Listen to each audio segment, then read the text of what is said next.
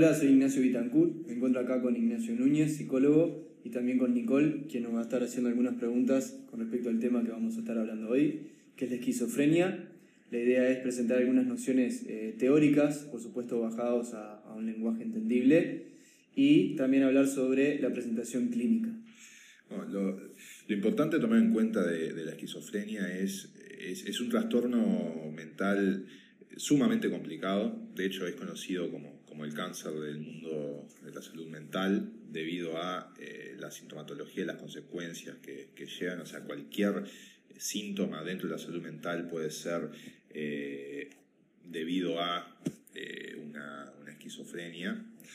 Y, y es, un, es, un, trastorno con distintas, distintas vertientes. Eh, tenés, por supuesto, eh, la, las alucinaciones, que primero hay que definirla, es justamente la percepción de, de un estímulo inexistente, como el caso más típico es el escuchar voces, eh, pero también lo, lo, los delirios, que definiéndolo rápidamente es, es una idea eh, que una idea fija, mantenida y defendida con, eh, como una verdad total, eh, que va en contra de todo tipo de, de, norma social, más allá de que, la, de que la realidad, entre comillas, demuestre lo contrario, sigue siendo mantenida eh, y, por supuesto, vivida como real. Eh, entonces, esos serían como, como los, los, aspectos más eh, destacados. Una persona cuando se imagina en, lo que es la, la, esquizofrenia, se imagina eso, alguien hablando con las paredes o alguien que, que, que habla incoherencias. Bueno, en definitiva, coloquialmente hablando de, estar loco. ¿no? Eh, pero en este caso, eh, el trastorno implica mucha mayor complejidad que solamente eso. Estamos hablando de, un trastorno que eh, tiene sus inicios alrededor de los 18 años. Eso también es, es debido a, a, a, una causa particular que, que es el, el, juego entre eh, la genética y el ambiente.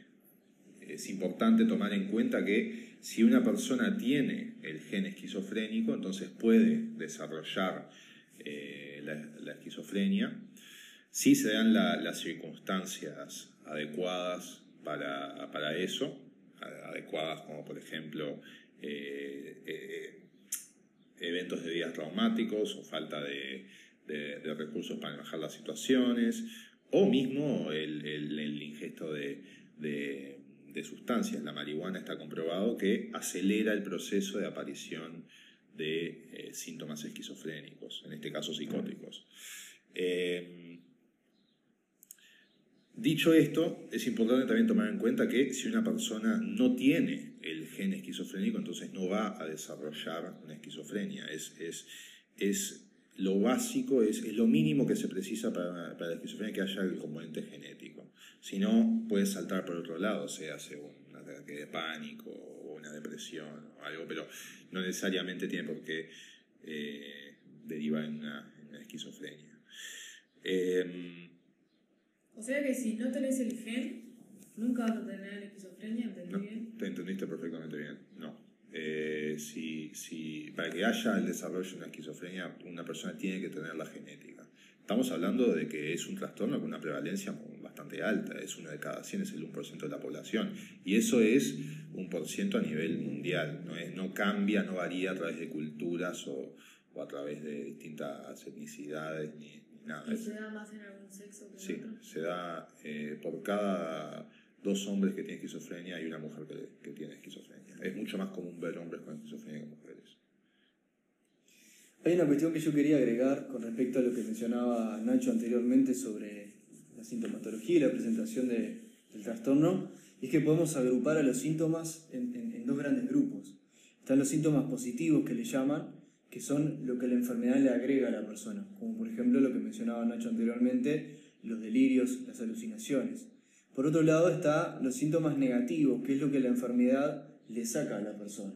¿sí? Es decir, que si la persona tenía, por ejemplo, una vida social normal, eh, tenía un nivel de actividad también normal, la enfermedad lo va degradando y lo va deteriorando a modo de que se va quedando sin amigos, sin relaciones sociales, sin actividad también, se, va como quedando en la casa, sin actividad.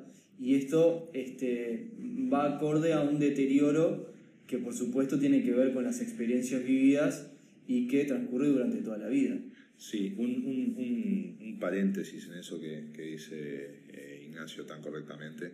Eh, a la persona con esquizofrenia esas pérdidas sociales no le interesan.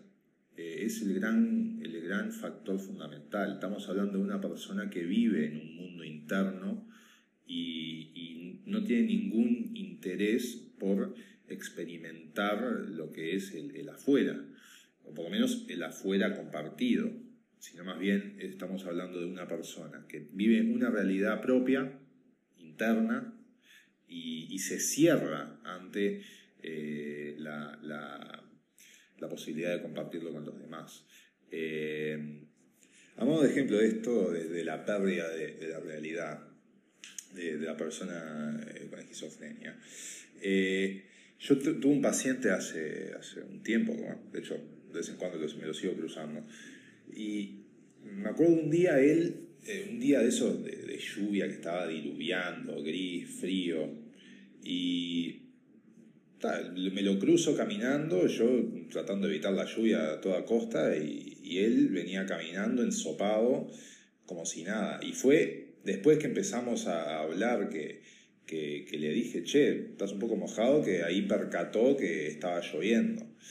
Eh, entonces, eso, por ejemplo, habla bien de, la pérdida justamente de, la realidad que tiene. Eh, otro ejemplo también es la falta de, incentivo que tienen estas personas en integrarse a, lo social. El otro día estábamos atendiendo eh, a modo grupal, como hacemos siempre, a, distintos pacientes, hay un grupito y cae una persona con esquizofrenia y lo, primero que uno hace cuando, por mi opinión, lo primero que uno hace cuando uno ve un grupo y dice, che, ahí están los psicólogos, es acercarse a, un grupo. Eh, bueno, este agarró una silla, la puso contra la pared y se puso a ver por la ventana. Son, esas rarezas que, que, no solamente hablan de, la falta de interés en lo social, sino que eh, no, era, no era un tema ni, ni de miedo ni de timidez, directamente ni se dio cuenta ni percató que había un, grupo social en el momento. Es como, como este otro paciente con la lluvia. Entonces, cuando hablamos de la pérdida de conexión de realidad, son ese tipo de cosas. La persona está metida en su mundo y no hay manera de, sacarlo. Esto es fundamental porque eh, a la hora del apoyo desde, el lado familiar, eh, todas estas señales que comentaba Nacho anteriormente, que forman parte de la rareza del trastorno, eh, son señales que cuando la persona está transitando una crisis, todo este tipo de rarezas se agudizan. Entonces es allí cuando la, presencia de la familia se hace fundamental para detectarlo, porque por supuesto la persona lo, transita, lo vive y no se da cuenta, eh, mientras que la familia sí lo puede notar y puede este, bueno, acompañarlo eh, enseguida al profesional que que, lo esté atendiendo, ya sea psiquiatra, psicólogo, y por supuesto la importancia de, la medicación, ¿verdad? Que muchas veces la falta de la medicación hace que, la persona se desregule y comience con todas estas actitudes y conductas este, raras. Entonces, la presencia de la familia es un punto este, fundamental, obviamente dentro de los círculos también sociales en los que la persona, a pesar de su trastorno, se pueda manejar, también son una fuente de ayuda eh, en donde eh, cabe destacar que el, hecho de, poder identificar estas conductas, de ver que la persona se está como saliendo de su eje, puede ayudar a que la persona eh, tenga una recaída grave, digamos, y, poder atajarla a tiempo, como decimos. Sí.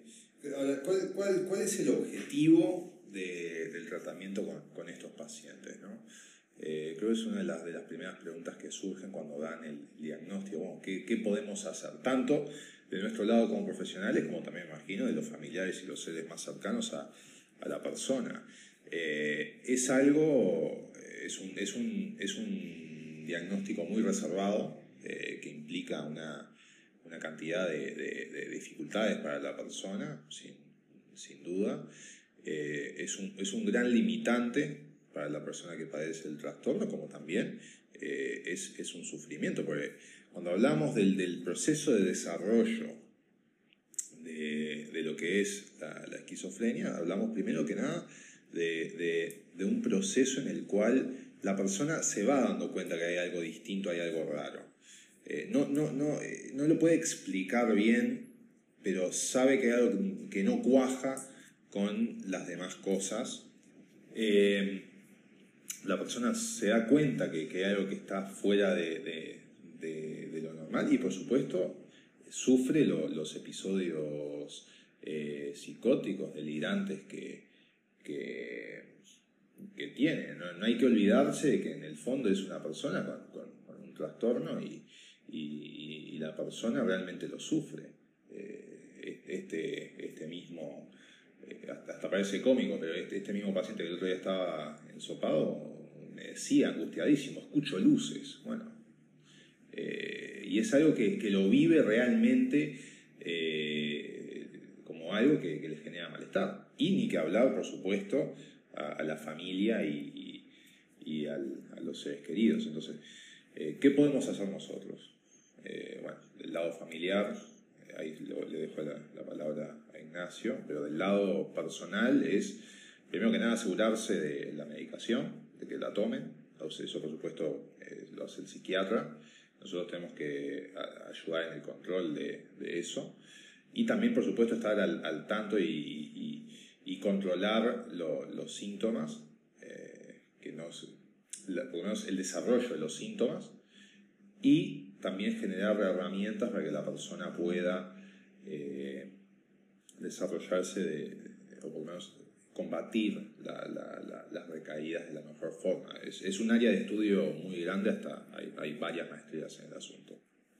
Bien, y desde lo familiar, agregado a lo, a lo que ya había comentado anteriormente, decir que, en primer lugar, la psicoeducación y la comprensión del trastorno es algo básico, eh, desde los síntomas hasta cómo se da en esa persona, porque recordemos que los trastornos, si bien eh, tienen eh, una categorización de, digamos, de síntomas generales, en cada persona se da de, distinta manera. Entonces hay que conocer desde el familiar cómo se da en la persona que tengo al lado y cómo, cómo se reproducen estas crisis y estos síntomas en él.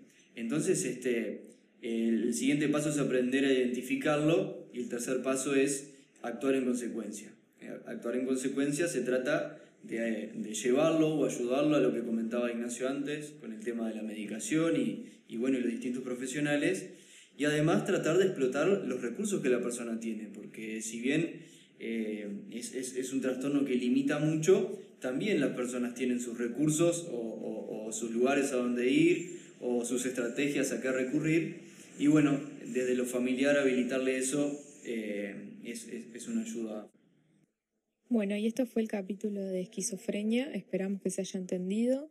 Si tienen alguna duda, pueden buscarnos en nuestro Instagram, siaep.ui, y hacernos todas las preguntas que tengan. Muchas gracias y los esperamos en el próximo episodio.